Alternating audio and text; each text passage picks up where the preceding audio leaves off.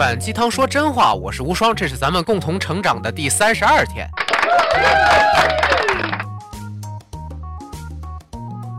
昨天呢，咱们说了一个和传统教育体系完全不同的学校——涩谷学校，开了个头，说了三个神奇之处：不分年级，老师不主动教学，没有课程表。今天咱们继续扒一扒，接着羡慕羡慕这帮熊孩子。第四点，没有作业，没有分数，估计中国学生看到这点都要疯了。曾经最让我们头疼不已的就是每天写不完的作业，还有考不完的测验了。但是这些在涩谷学校压根儿就没有，学生所有的课程都是自由学习，老师是不能主动教学的。也就是说，没有规定一定要有回家完成的作业这一说。你愿意回家的时候学习就学习，想做其他的也可以啊，完全取决于学生的自觉性。所以。学生的练习题都是自己找来的，有不会的问题就会去问老师或者同学，而且学校从不给学生打分数，因为分数啊是会激起比较的。自古学校绝对不把任何一个学生和其他人进行比较，因为他们认为这是一件没有意义的事儿。在学校里，因为这种不打成绩的政策，孩子们之间无需比较，也无需争夺大人的偏爱，所以。孩子可以最大限度地发挥自己的聪明才智，做自己想做的事儿，学自己想学的知识，不会因为别人的眼光而违背自己的意志。涩谷的老师说呀，涩谷的精神之一是不评判任何人哈，我们呢不拿人和人互相比较或和任何标准比较，对俺们而言呢，比较就是侵犯学生的隐私和自主权。不被强制评判啊，能让学生们保持非常好的自尊人格，感受自身的权利的美好，从而啊能为自己和他人做更多的考虑。学校不打成绩的同时，学生也能评价自己的进步。你们以为孩子们就不会好好学习了？错，他们不仅仍然会学习，而且大多数情况下，他们对自己的标准是很严格的，因为他们往往要和外界最好的成绩相比较。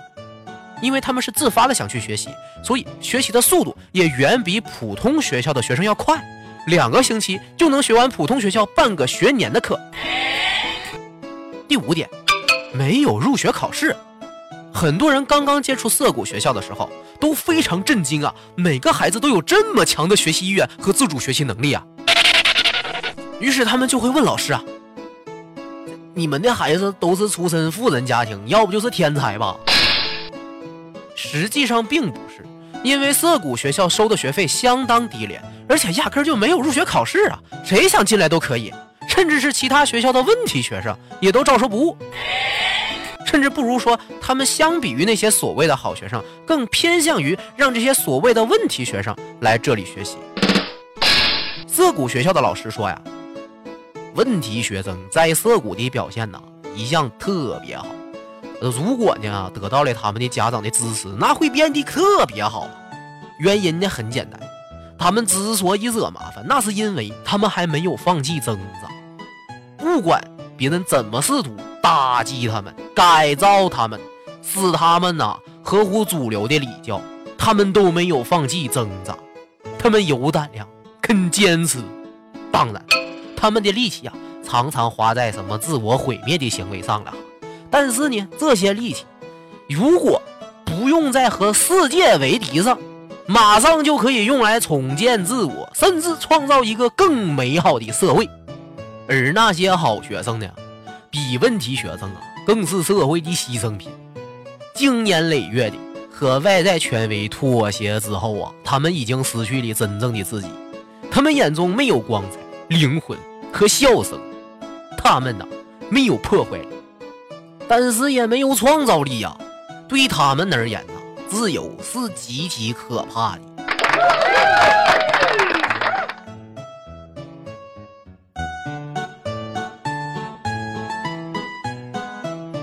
招聘小广告，招专业的后期制作、节目主编做合伙人，要求呢对内容创业有心得，看得懂内容价值，了解内容制作流程。不限经验，不限年龄，只看思想。期待你的加入，联系我们的微信公众号“无双漫谈”。